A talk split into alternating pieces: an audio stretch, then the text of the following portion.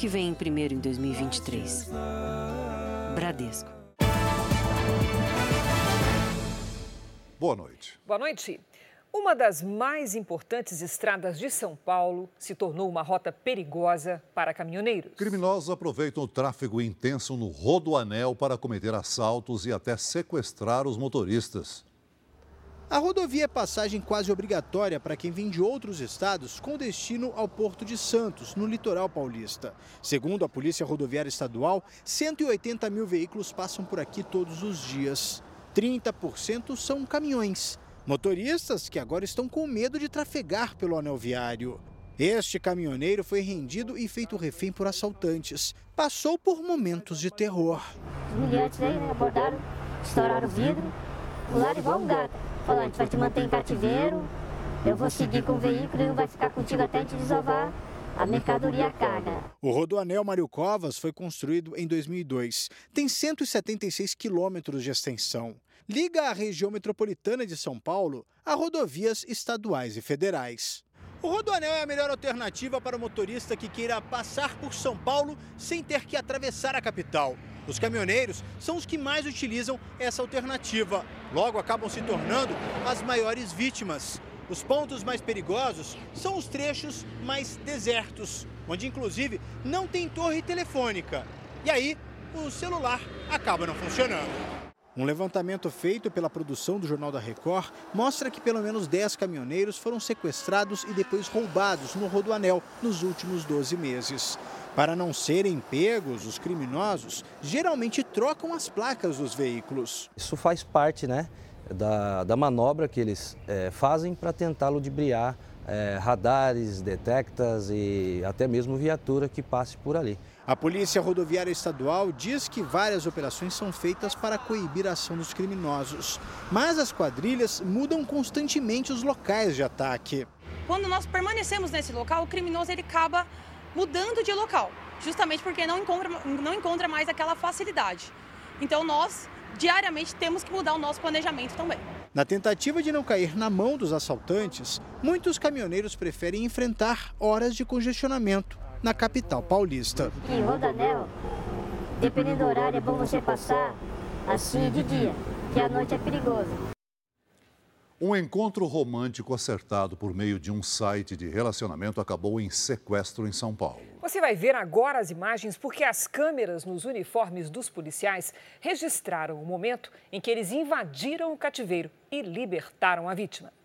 Era para ser um encontro amoroso, mas este homem foi surpreendido por criminosos quando chegou ao local combinado, como contou ao repórter Tiago Gardinali. Quando cheguei no local marcado, foi induzido a descer do carro e foi abordado de forma bem rápida, truculenta e foi sequestrado. Ele foi levado a um local onde os sequestradores exigiram a senha do celular para fazer transferências. Três criminosos deixaram o cativeiro dirigindo o carro da vítima e foram surpreendidos por uma viatura da Polícia Militar. É que testemunhas viram quando o homem foi abordado e chamaram os policiais. Passaram informações do trajeto feito e até da placa do veículo. Então, começou uma perseguição. Pularam do veículo, lançaram o veículo sobre pedestres e outros veículos na rua.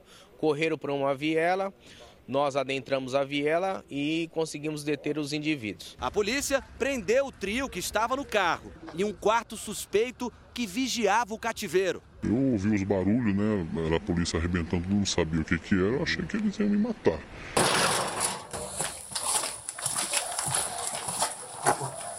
Aqui, tá aqui, tá aqui. Tá aqui. Polícia, polícia. E quando eu abri o olho e vi a polícia militar, nossa, eu quase chorei.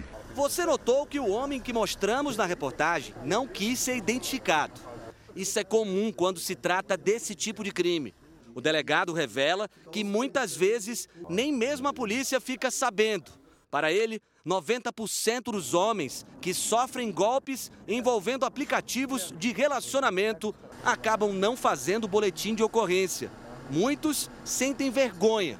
O perfil das vítimas são de homens, na maioria das vezes, economicamente bem-sucedidos, empresários, que são destaque no seu ramo. Ele não quer vir aqui admitir que ele caiu num golpe já comum e conhecido nos meios policiais. Veja agora outros destaques do dia. Ex-ministro Anderson Torres fica calado em depoimento à Polícia Federal. Presidente Lula quer livrar do imposto de renda quem ganha até 5 mil reais e cobrar mais dos ricos. Incêndio atinge aeroporto internacional do Rio de Janeiro. Chuva e deslizamentos deixam mortos em Santa Catarina. Polícia encontra sétimo corpo de família desaparecida no Distrito Federal. Na Ucrânia, queda de helicóptero mata ministro do interior e ao menos outras 13 pessoas. Na série especial, o treinamento e os equipamentos usados nas ações da elite da Polícia de São Paulo.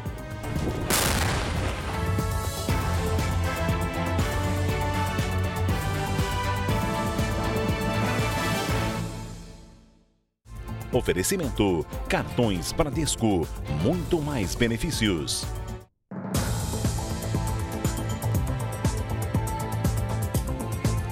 Rio de Janeiro, novos depoimentos tentam descobrir como o anestesista preso nesta semana por abuso sexual agia durante os procedimentos. Médicos que trabalharam com o colombiano Andrés Eduardo Onhati Carrillo, de 32 anos, foram ouvidos por duas horas. A polícia também ouviu o chefe do setor de anestesia do Hospital Universitário Clementino Fraga Filho, o Hospital do Fundão. Ele não ficou em nenhum momento sozinho. Agora, esse, esse pessoal, em momentos furtivos, eles são especialistas em fazer esse tipo de coisa. Agora, a polícia está apurando e, da melhor forma possível, isso vai ser resolvido. A polícia ainda tenta esclarecer como Andrés abusou das pacientes, mesmo estando sob supervisão.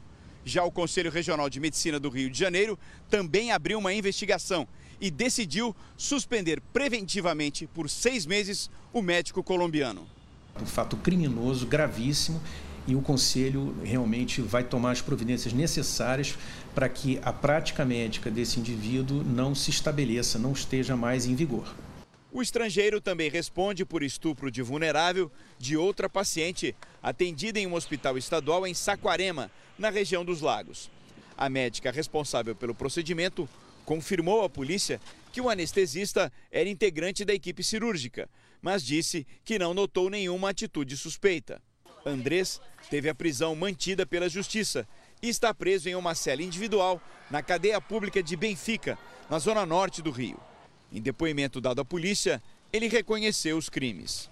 O Conselho Regional de Medicina ainda apura a responsabilidade das unidades de saúde onde o colombiano atuou. Na época dos crimes, ele ainda não tinha o registro para praticar a profissão no país. A defesa de Andrés Carrillo só vai se pronunciar nos autos do processo.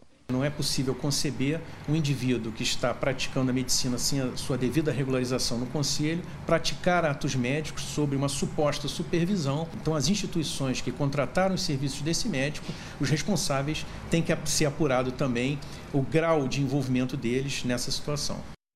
O episódio do podcast JR 15 Minutos de hoje fala sobre o abuso sexual no ambiente hospitalar. Eu e a repórter Vanessa Libório entrevistamos a doutora Maria Alice Scarduelli, vice-presidente e vice-corregedora interina do Conselho Regional de Medicina do Estado de São Paulo. Você pode ouvir no r7.com, Play Plus e nos aplicativos de podcast. A Polícia Federal prendeu uma estudante de veterinária por venda ilegal de animais silvestres no Rio de Janeiro. Na casa dela foram resgatados quatro macacos e duas araras. Os animais foram encaminhados ao Centro de Triagem do Ibama, que também participou da ação. Pedro Henrique Dias Vieira, conhecido como DJ PH da Serra, foi alvo de busca e apreensão por causa de uma denúncia de abuso sexual. Ele teve o celular apreendido. Os policiais encontraram drogas e munição na casa dele. O DJ prestou depoimento numa delegacia de Belo Horizonte e foi liberado. O caso segue em segredo de justiça. A polícia da Bahia investiga a morte de dois indígenas da tribo Pataxó na rodovia BR-101 em Itabela, no sul do estado. Samuel Divino, de 25 anos, e Navir de Jesus, de 17, foram baleados por dois homens, de acordo com testemunhas. As vítimas pertenciam a um grupo que luta por terras na região. Agora, um destaque do Noticiário Internacional. Na Ucrânia, pelo menos 14 pessoas morreram na queda de um helicóptero nos arredores da capital, Kiev. O ministro do Interior está entre as vítimas. A queda provocou um incêndio que podia ser visto de longe. Muita fumaça tomou conta da região. O helicóptero caiu na pequena cidade de Brovary, nos arredores de Kiev, perto de uma creche. Famílias desesperadas buscavam notícias dos filhos. Ao menos uma criança morreu e 11 ficaram feridas, incluindo a Vanessa. A mãe da menina conta que o primeiro andar do prédio desapareceu completamente e que lá ficava o berçário. O Serviço de Segurança do país abriu uma investigação. Por enquanto, não descarta nenhuma linha de apuração, seja falha humana, mau tempo na região ou sabotagem por parte da Rússia. A aeronave era de uso do governo ucraniano a bordo estava o ministro do Interior, Denis Monastirski, que não sobreviveu. Ele é o oficial de mais alto escalão da Ucrânia a morrer durante a guerra da Rússia. Monastirski estava no cargo desde 2021 e era responsável pela Guarda Nacional e por parte do policiamento, departamentos importantes no cenário caótico do país. Os Estados Unidos já enviaram bilhões de dólares em armamentos e mísseis para a Ucrânia e um novo carregamento deve ser anunciado em breve. A Rússia investe na produção de equipamentos militares. Ao visitar uma fábrica de sistemas de defesa aérea, o presidente russo, Vladimir Putin, disse que o aumento da produção de armamentos vai ajudar as tropas russas a se impor sobre a Ucrânia. No Fórum Econômico de Davos, na Suíça, o presidente ucraniano lamentou as mortes provocadas pela queda do helicóptero. Por meio de videoconferência, o presidente Volodymyr Zelensky pediu que todos fizessem um minuto de silêncio em memória às vítimas. E voltou a cobrar mais agilidade nas tomadas de decisão de outros países para ajudar a Ucrânia. Também hoje, a OTAN, a aliança militar que reúne 30 nações, entre elas os Estados Unidos, prometeu entregar armas mais pesadas e modernas para ajudar a Ucrânia a combater as forças russas. A guerra na Ucrânia começou em fevereiro passado e, segundo a Organização das Nações Unidas, já provocou a morte de mais de 7 mil civis ucranianos. O ministro da Fazenda, Fernando Haddad, afirmou hoje no Fórum Econômico de Davos que a entrada do Brasil na Organização para a Cooperação e Desenvolvimento Econômico ainda é incerta e depende do presidente Lula. O grupo reúne as economias desenvolvidas e fazer parte dele dá ao integrante uma espécie de selo de qualidade para atrair investimentos. Também na Suíça, o governador de São Paulo, Tarcísio de Freitas, do Republicanos, garantiu que o fórum serviu para atrair investimentos para o Estado. Fernando Haddad participou de um painel sobre a América Latina, ao lado dos presidentes da Colômbia, do Equador e da Costa Rica, além da vice-presidente da República Dominicana. A vontade de se aproximar de outros países da América Latina foi confirmada pelo ministro da Fazenda. Em todo canto você olha, você vê oportunidades que serão mais bem aproveitadas se houver integração de infraestrutura, integração energética, integração comercial e, quem sabe, de forma mais ambiciosa, né, uma integração dos próprios mercados financeiros da região. Mais perto do Mercosul e mais distante da Organização para a Cooperação e Desenvolvimento Econômico, a OCDE. O Brasil começou o processo formal de adesão à OCDE em 2017 no governo de Michel Temer. Hoje, o ministro da Fazenda teve um encontro a portas fechadas com o secretário-geral da organização aqui em Davos. Depois da conversa, Fernando Haddad disse que o Brasil pode apresentar condições para continuar e que a decisão final é do presidente Lula. A OCDE reúne 38 países. Fazer parte do grupo ajuda a atrair investimentos. Mas, ao mesmo tempo, o país precisa estar comprometido a respeitar vários fundamentos de gestão na economia. Também em Davos, o governador de São Paulo, Tarcísio de Freitas, fez um balanço sobre os três dias do Fórum Mundial. Um primeiro ponto importante, nós vamos conseguir trazer capital para os nossos projetos. Segundo ponto importante, a abordagem que nós estamos dando para a questão da sustentabilidade está pegando muito bem, inclusive a questão da criação de instrumentos financeiros para financiar preservação. Veja a seguir: deslizamentos de terra deixam mortos em Santa Catarina. E veja também: sétimo corpo de família de desaparecidos no Distrito Federal é encontrado pela polícia.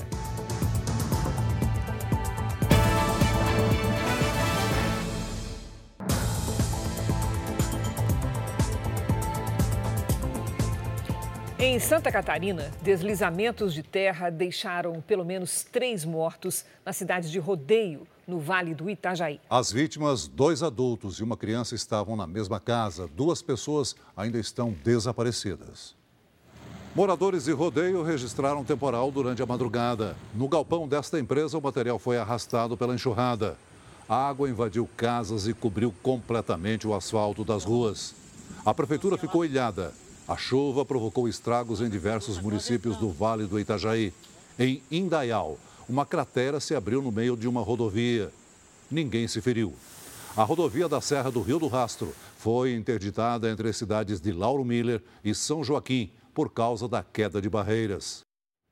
Além da região sul, a chuva ganhou força também sobre o norte e o nordeste. Cidades do Pará e do Maranhão já registraram mais volume de água do que o esperado para o mês inteiro. Vamos saber com a Lidiane Sayuri o que tem causado tantas tempestades nessas áreas. Olá, Lid, boa noite. Situação de risco, né? Bastante, Cris. Boa noite para você. Celso, boa noite. Boa noite a você que nos acompanha. É uma faixa de nuvens que se forma quando os ventos quentes dos dois hemisférios se encontram. As imagens de satélite mostram muitas nuvens entre o norte e o nordeste do Brasil. Por falar em nuvens, mais cedo, em Aral Moreira, Mato Grosso do Sul, a circulação de ventos em alta velocidade na parte de baixo de uma nuvem de tempestade formou esse funil. Quando esses ventos tocam o solo, o fenômeno vira tornado. Em Curitiba, a ventania acima dos 100 km por hora destelhou um dos hangares do aeroporto do Bacaxeri. Uma aeronave foi atingida, não houve vítimas e as operações estão normais. Nesta quinta, as pancadas ocorrem a qualquer hora e devem ser mais intensas no Piauí, no Maranhão e no interior do Pará. Nas outras áreas, chove no fim da tarde, sol sem chuva apenas no interior do Rio Grande do Sul. Risco de transtornos entre Santa Catarina e Minas Gerais, em Mato Grosso do Sul e em Goiás. Em Porto Alegre Salvador, máxima de 30 graus. No Rio de Janeiro faz até 33. Em Cuiabá, Manaus e Rio Branco, 32. Em São Paulo, o tempo segue abafado, com máxima de 29 graus e chuva no fim do dia. Tempo delivery para a Maria, que é de Linhares, no Espírito Santo, Lidia. Vamos lá. Maria, em Linhares, vai ter sol, calor de pelo menos 30 graus e pancadas fortes de chuva no fim do dia também.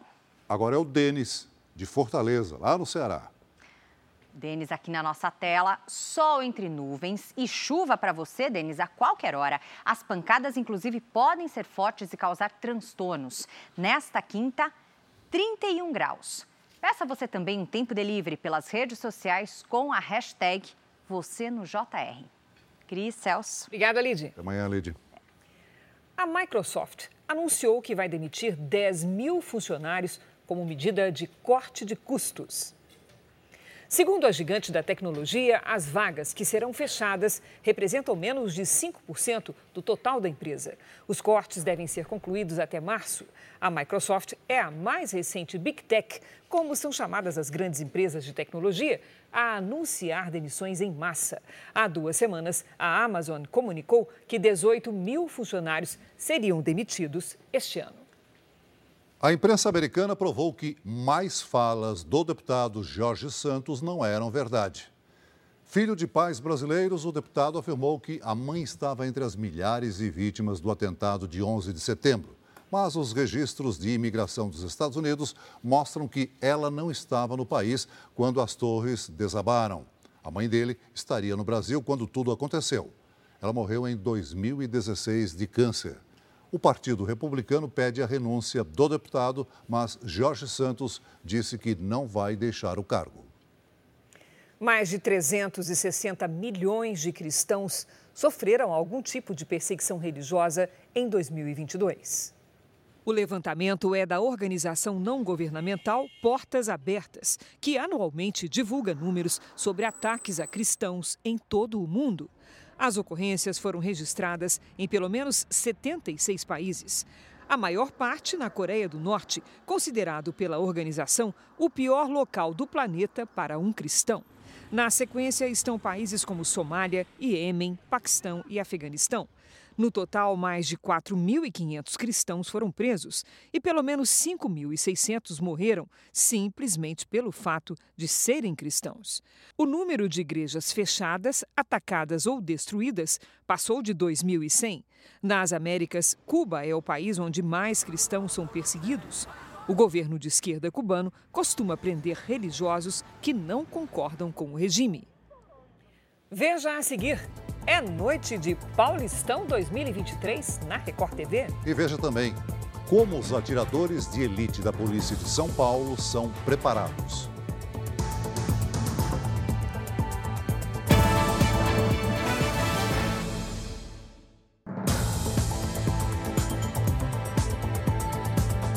O presidente Lula disse hoje que pretende mudar as regras do imposto de renda e defendeu liberar da cobrança do imposto para quem ganha até 5 mil reais. O presidente recebeu sindicalistas que pedem que o valor do salário mínimo seja acima do programado para este ano. Mais de 600 sindicalistas participaram do encontro com o presidente e com o ministro do Trabalho, Luiz Marinho. As centrais sindicais pressionam o governo para aumentar o salário mínimo para R$ 1.343, mas o Ministério da Fazenda já descartou a possibilidade. Ontem, o orçamento foi sancionado com o mínimo no valor de R$ 1.302. Hoje, Lula determinou que seja criado um grupo de trabalho para que, em 45 dias, apresente uma proposta de aumento do salário mínimo para R$ 1.320, como prometido na campanha do petista.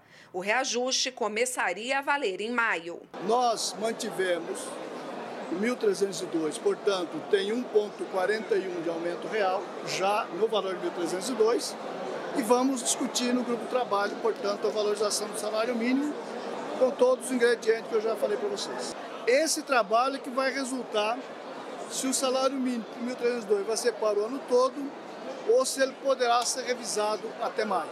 Em discurso, Lula disse que quer mudar as regras do imposto de renda. A ideia é cobrar mais dos mais ricos e diminuir a mordida do leão para quem recebe menos. Segundo o presidente, há um estudo para não cobrar imposto de renda de quem ganha até 5 mil reais. Quem ganha muito paga pouco. Porque quem ganha muito recebe como dividendo recebe como lucro, recebe com qualquer coisa para pagar pouco imposto de renda. Vamos mudar a lógica. Vamos diminuir para o pobre e aumentar para o rico. O presidente Lula sabe que para aprovar essas propostas terá que contar com o apoio do Congresso. O cálculo aqui no Planalto é que na Câmara o governo tem entre 280 e 330 deputados aliados. Os ministros do União Brasil, do PSD e do MDB têm sido convocados para garantir essa base de apoio. O ex-secretário de Segurança Pública do Distrito Federal e ex-ministro da Justiça, Anderson Torres, ficou em silêncio durante depoimento à Polícia Federal hoje pela manhã. Ele deve prestar novos esclarecimentos sobre os atos de violência na Praça dos Três Poderes na próxima semana. Pouco antes das 10h30 da manhã, o advogado de Anderson Torres chegou ao batalhão da Polícia Militar, onde o ex-ministro está preso. Equipes da Polícia Federal chegaram em seguida. A defesa alegou que Torres não tinha o que falar, já que não teve acesso total aos inquéritos que investigam a suposta omissão para evitar os atos extremistas nas sedes dos três poderes. Os advogados de Anderson Torres negociaram com a Polícia Federal um novo depoimento do ex-ministro para segunda-feira. A data ficou pré-marcada, desde que a defesa tem acesso completo às investigações contra Torres. Segundo fontes que atuam no caso, ele quer falar depois de saber os detalhes do processo, mas a defesa nega a possibilidade de eventual delação premiada.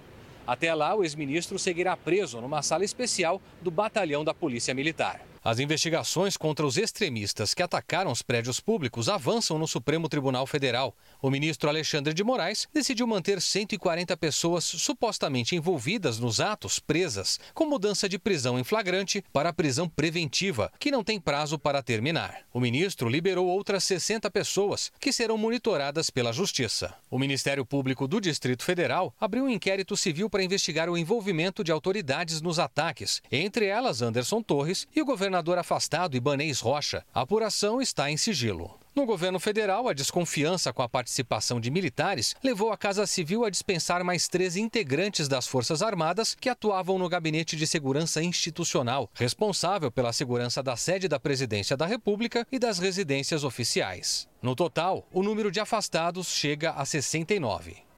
O Ministério Público Federal denunciou mais cinco pessoas suspeitas de envolvimento nos atos de vandalismo no Supremo Tribunal Federal. Quatro já estão presas. Os extremistas podem responder por seis crimes, entre eles golpe de Estado. Ao todo, 44 extremistas já foram denunciados pelo quebra-quebra no dia 8 de janeiro na Praça dos Três Poderes. O presidente da Câmara dos Deputados, Arthur Lira, foi internado em Brasília com pedras nos rins. Agora há pouco ele teve alta e, segundo a assessoria, Lira irá trabalhar normalmente amanhã. A Justiça do Rio de Janeiro permitiu ao banco BTG bloquear 1 bilhão e 200 milhões de reais das americanas para o pagamento de dívidas. A decisão é provisória. A empresa varejista está em processo de recuperação judicial. Na semana passada, a Americanas revelou um rombo de 20 bilhões de reais em sua contabilidade. Um avião fez um pouso forçado depois de ser perseguido e escoltado pela Força Aérea Brasileira em Santa Cruz do Rio Pardo, interior de São Paulo. Dentro da aeronave foi encontrada grande quantidade de pasta base de cocaína. Os ocupantes conseguiram fugir pela mata. No Rio Grande do Sul, a polícia e o PROCON fizeram uma operação para combater a venda irregular de óculos de grau em Porto Alegre. Mais de 10 mil peças foram recolhidas. De acordo com a legislação federal, esse tipo de produto só pode ser vendido em óticas certificadas. Cobras e lagartos que eram transportados ilegalmente num ônibus foram apreendidos pela Polícia Rodoviária Federal em Eunápolis, na Bahia. 54 animais estavam em caixas de plástico. Alguns tinham ferimentos. Dois jovens donos das bagagens vão responder por crime contra o meio ambiente. Futebol, daqui a pouco a bola começa a rolar na tela da Record TV. É a segunda rodada do Campeonato Paulista. Hora de conversar com a Milena Ciribelli. Olá, Milena, boa noite. Já tem time grande em campo, é isso mesmo? Tem sim, Cris. O Corinthians está jogando agora em casa. Boa noite para você, Celso. Boa noite a todos. O Timão enfrenta o Água Santa e está vencendo. O Corinthians saiu na frente aos 20 minutos. Cruzamento de Fagner e gol de cabeça de Yuri Alberto. 1 a 0. Aos 38, passe de Yuri Alberto e gol de Roger Guedes. Corinthians 2 a 0. E daqui a pouco, às nove e meia, tem Guarani Santos direto de Campinas e ao vivo para todo o Brasil, menos Rio de Janeiro. O Márcio Canuto já está a postos no estádio Brinco de Ouro. Olá, boa noite, Canuto. Boom. Boa noite! É espetáculo de futebol daqui a pouco na tela da Record TV com o Guarani e o time do Santos no estádio Brinco de Ouro da Princesa. Você sabe por que é Brinco de Ouro? Porque quando esse estádio ficou pronto, o pessoal achou que era um brinco, um brinco, uma beleza, uma joia e Brinco de Ouro. E por que da Princesa? Porque Campinas é a Princesa do Oeste. Então, nesse espetáculo, nesse campo aqui, no Brinco de Ouro da Princesa, nós vamos ter um futebol de excelente qualidade. O Guarani vem em busca da sua recuperação, porque estreou perdendo o Santander por 1 a 0. Vai vir cheio de reforços. O mesmo vai acontecer com o time do Santos, que vem com tudo também estreou. O único grande que estreou vencendo. E vai tentar repetir a façanha daqui a pouco. Então se prepare, porque a bola vai rolar daqui a pouco na sua sala de estar com Guarani Santos pela Record TV. É pra você! Legal, Canuto. Olha, com a sua animação vai ser um jogaço. Estaremos juntos nessa transmissão. A estreia do uruguaio Luiz Soares, do Grêmio, emocionou quase 50 mil torcedores na Recopa Gaúcha. Foram três gols em menos de 40 minutos. Uma partida com casa cheia e que garantiu mais uma taça na galeria do Grêmio. O reflexo não poderia ser outro loja cheia para garantir a camisa 9 do tricolor. Meu sobrenome é Soares. Soares, fã do Soares. Fã do Soares, gremista, fanático. Entre o desembarque em Porto Alegre e o primeiro título pelo Clube Gaúcho foram apenas 10 dias, tempo suficiente para Luiz Soares dar nome e sobrenome à torcida tricolor. Por isso, encontrar uma camisa personalizada assim, em homenagem ao uruguaio, não está nada fácil. Já tentei comprar outras vezes, não consegui a Celeste. Dei sorte, chegou na hora e já. Chegou na hora certa. Na hora certa, tá tudo em casa, tá dando tudo certo. A emoção do torcedor com o Luiz Soares se justifica. Na estreia pelo Grêmio, na Recopa Gaúcha diante do São Luís, o centroavante marcou três gols em 37 minutos. Um recorde na história do clube. A partida ficará marcada também na memória de Luizito. Foi a primeira vez na carreira que Soares estreou por um clube fazendo três gols. E este foi só o primeiro jogo. Um belo cartão de visita do El Pistoleiro para o futebol brasileiro. Chegou com vontade, Luiz Soares. Bom, gente, eu fico por aqui, mas encontro vocês daqui a pouquinho, porque tem Guarani e Santos para todo o Brasil, menos para o Rio de Janeiro, hein? E você acompanha todos os detalhes do Paulistão 2023 no r7.com. Cris Celso. Valeu, Milena. Já. Um incêndio de grandes proporções atingiu o terminal de carga do Aeroporto Internacional do Galeão, no Rio de Janeiro. O fogo se espalhou rapidamente e a fumaça pôde ser vista de longe. Dois helicópteros que estavam nos galpões foram destruídos. A intensa fumaça preta cobriu o céu do aeroporto do Galeão. Por vários ângulos foi possível ter a dimensão do incêndio. Alguns funcionários filmaram a correria. São tudo evacuado e as chamas que consomem o que tem pela frente. Pegando fogo aqui no trabalho. Equipes de 10 quartéis foram mobilizadas. O fogo começou por volta de uma e meia da tarde e danificou até a estrutura de ferro do prédio. A estrutura do teto parte cedeu e parte aparentemente está comprometida. É, para cair, inclusive. Duas horas depois, o incêndio havia sido controlado, mas em alguns minutos surgiu um novo foco e a fumaça voltou a subir. Outras equipes foram acionadas para conter as chamas. Sete voos foram atrasados. No fim da tarde, a concessionária que administra o Galeão informou que já não havia mais impactos na operação de pousos e decolagens, nem no setor de cargas de importação e exportação do aeroporto. De acordo com o Corpo de Bombeiros, ninguém ficou ferido. Ainda não se sabe o que provocou o incêndio. A polícia de São Paulo quebrou o sigilo bancário da estudante suspeita de desviar cerca de um milhão de reais do fundo de formatura do curso de medicina da USP. O repórter Ari Peixoto traz para a gente os detalhes. Boa noite, Ari. Olá, Celso. Boa noite a você, a Cris e a todo mundo. A suspeita pelos desvios Alicia Miller Veiga, de 25 anos, deve ser ouvida ainda esta semana. Neste momento, aqui na delegacia, estão prestando depoimento dois estudantes que são tratados como vítimas e dois representantes da empresa contratada para organizar a formatura. Foi essa empresa que repassou o dinheiro para a conta pessoal de Alicia, mas a polícia não sabe como nem por que isso aconteceu. Segundo a polícia, Alicia fez três saques, um de 620 mil reais e dois de aproximadamente 150 mil reais. Esse dinheiro foi usado para apostas em jogos de loteria. Ela pode responder por apropriação indébita, o que dá quatro anos de prisão. Celso, Cris. Obrigado, Ari. O Brasil é a principal vítima de ataques e golpes virtuais na América Latina. São mais de 1.500 tentativas de fraude virtual por minuto em todo o país. E no cenário onde mais de 9 milhões de pessoas estão em busca de trabalho, um dos golpes mais aplicados é o do falso emprego.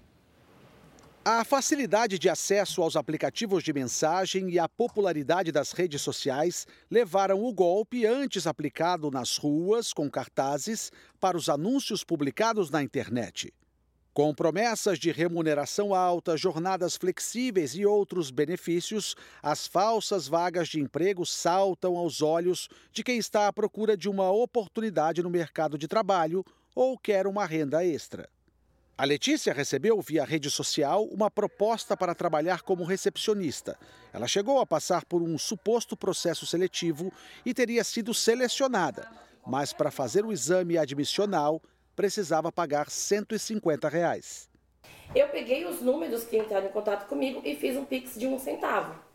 E com esse Pix de um centavo eu já descobri que eram outros nomes, de outras pessoas. Eu falei, aí tem coisa. Mesmo sem fazer o pagamento, ela foi até o endereço indicado.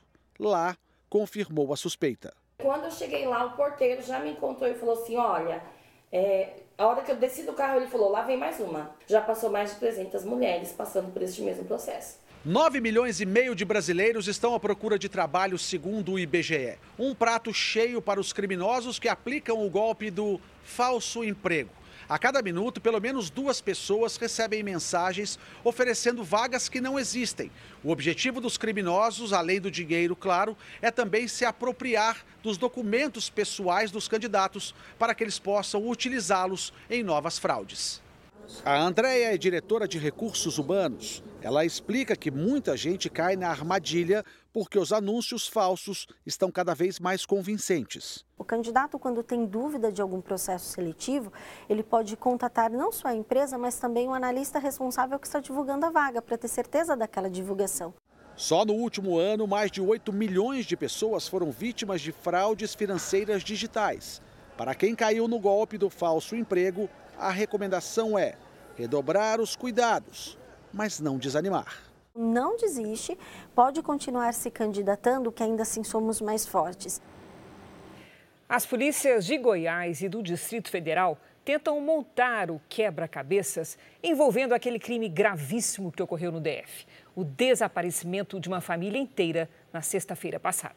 Hoje, mais um corpo foi encontrado e um terceiro suspeito preso. A lista de desaparecidos também cresceu. Agora são 10 pessoas. A força-tarefa montada pelas polícias do Distrito Federal e de Goiás tenta esclarecer o mistério do desaparecimento da família. Hoje, a polícia prendeu um terceiro suspeito de participar do crime. Fabrício Silva Canhedo, de 34 anos, teria atuado como vigia de um cativeiro. O que se sabe até agora é que pelo menos duas vítimas ficaram na casa, em Planaltina, no Distrito Federal. Um corpo foi encontrado hoje no local. Ainda não foi identificado. O que sabemos é que é aparentemente do sexo masculino, é, mas ainda não sabemos se é de alguns dos desaparecidos. E somente vamos saber posteriormente com o laudo pericial. Além de Fabrício, Gedeon Batista de Menezes e Horácio Carlos Ferreira Barbosa também estão presos. Ao todo, 10 pessoas de uma mesma família estão desaparecidas desde sexta-feira. São seis adultos, uma adolescente e três crianças. No início da semana, dois carros carbonizados foram encontrados: um em Cristalina, em Goiás, com quatro corpos, e outro veículo em Unai, Minas Gerais, com outros dois corpos. Amostras de DNA estão no IML de Goiânia. A Força Tarefa aguarda o resultado dos exames para saber quem são as pessoas que estavam nos carros queimados. Mas o depoimento dos presos já encaminha a investigação. A trama toda teria sido liderada por dois integrantes da família, que ainda estão desaparecidos. Mas o plano teria saído do controle.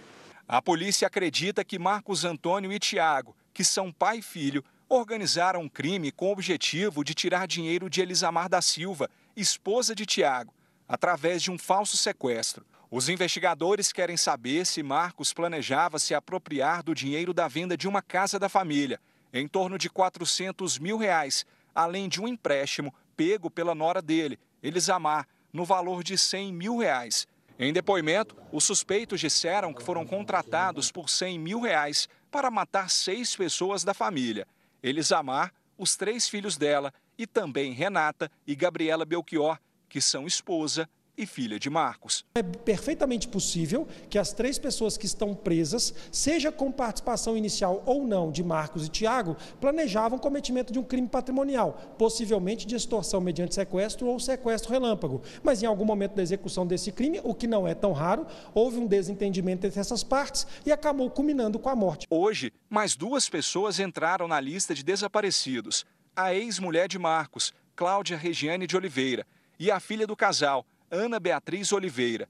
As duas também sumiram na última sexta-feira. Marcos e Tiago ainda não foram encontrados. A polícia acredita que eles estejam mortos. Após uma adolescente de 13 anos cair de uma tirolesa de 6 metros de altura, a atração foi suspensa no estádio do Mineirão, em Belo Horizonte. A jovem teve ferimentos numas das pernas, em um braço, no tórax e no abdômen. Uma perícia revelou que houve falha humana. A Polícia Civil de Minas Gerais também investiga o caso. A adolescente que mora em São Paulo e está passando férias com o pai em Belo Horizonte chegou animada para a aventura radical no Mineirão. Oh, a menina e o menino no vídeo de hoje. No vídeo seguinte, Maria Luísa aparece pronta para encarar a tirolesa, mas logo na saída, a queda.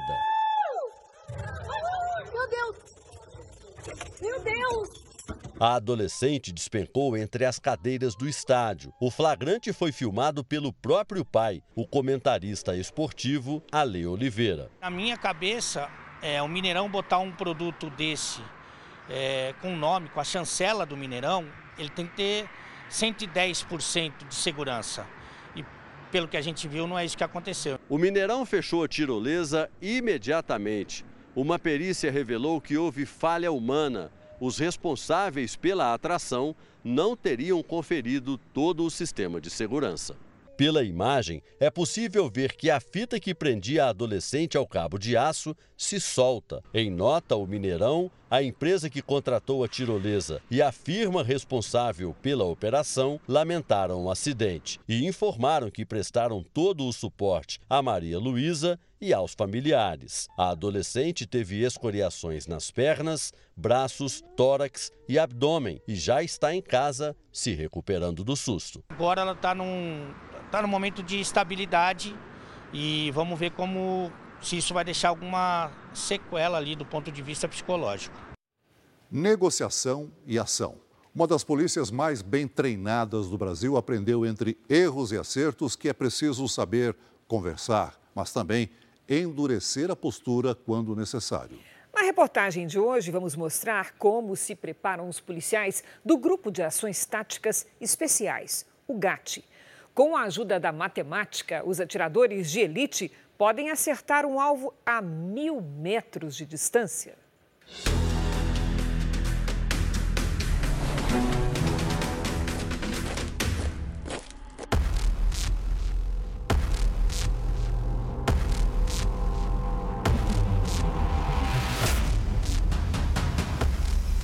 Só parece uma sala de aula mas a conta que se faz aqui pode determinar se alguém vive ou morre. Distância 50 vezes isso aqui. E o zero da forma. É da forma. Acertar o cálculo é só a primeira etapa do treinamento dessa equipe do GAT, o Grupo de Ações Táticas Especiais da PM de São Paulo. O ajuste deu 0,4 mil. 0,4 mil.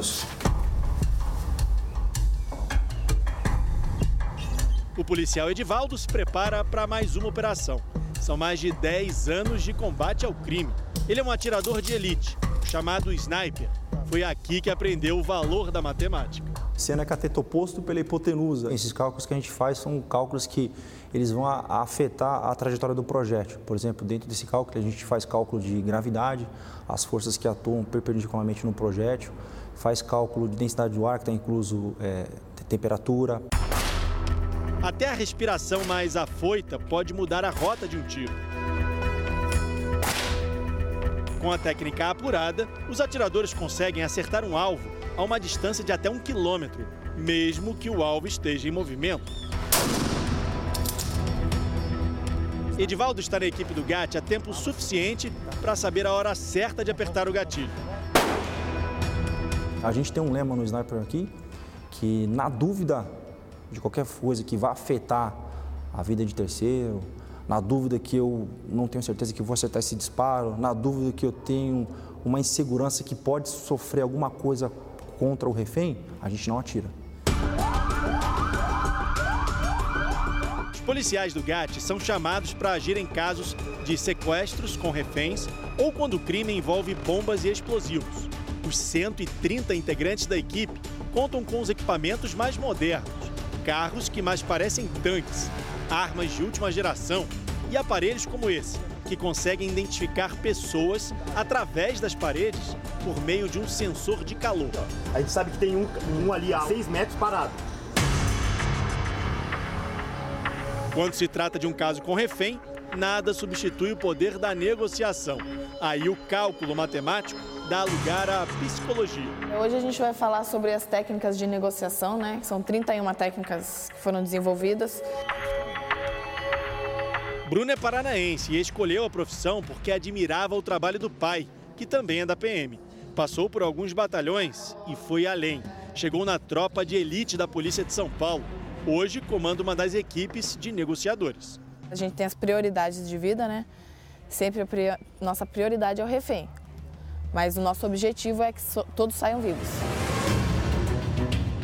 A forma como os policiais vão agir é definida antes da ação. O oficial de patente mais alta é quem toma as decisões. A negociação está o tempo todo nos transmitindo a evolução, se está havendo um vínculo ou não com o causador da crise, se esse vínculo está melhorando ou não, se o causador está cumprindo tudo aquilo que está sendo acordado com ele, se não está. E a unidade de intervenção ela vai se posicionando para, num caso de necessidade, um caso de emergência, ela poder atuar imediatamente visando a proteção da vida. Mas há situações em que a vida da vítima, infelizmente, não é salva. Casos antigos que deram errado também servem de lição e são estudados minuciosamente todos os dias. Quem não lembra do caso Eloá? Santo André, ABC Paulista, outubro de 2008. Eloá Pimentel, de 15 anos, é feita refém dentro da própria casa pelo ex-namorado. Lindenberg Alves mantém a jovem sob a mira de um revólver por quase cinco dias. Os negociadores do GAT são chamados e, depois de mais de 100 horas, decidem entrar no apartamento. A decisão errada termina mal. Eloá é morta pelo ex-namorado, que acaba preso.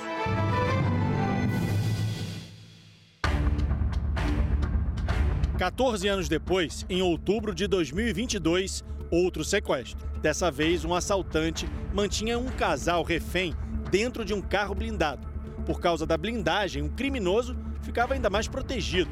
Foi aí que negociadores do GAT decidiram usar uma tática diferente.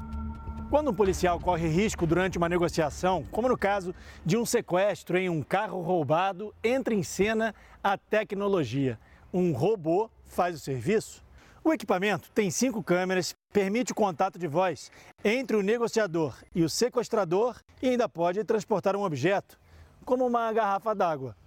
A tecnologia garante a eficiência e a segurança do policial, tudo controlado até 150 metros de distância.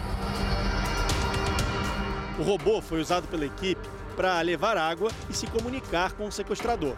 O desfecho veio três horas depois consegue manter uma distância segura, né? Sem expor a equipe e chegar próximo dele através do robô para levar algum objeto ou para conseguir negociar. A equipe salvou as vítimas. O sequestrador foi preso.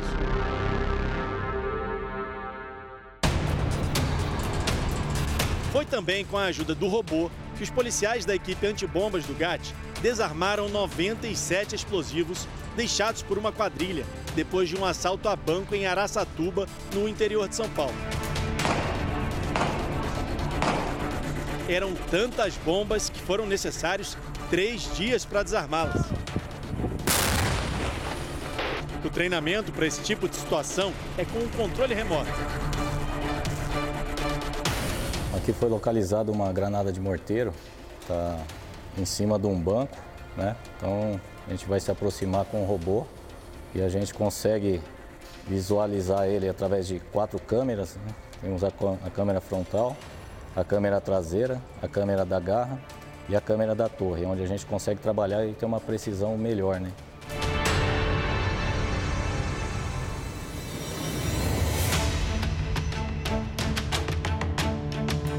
E tem também aquela turma dentro do grupo de ações táticas especiais que só entra em cena quando ninguém mais consegue resolver o problema, sabe?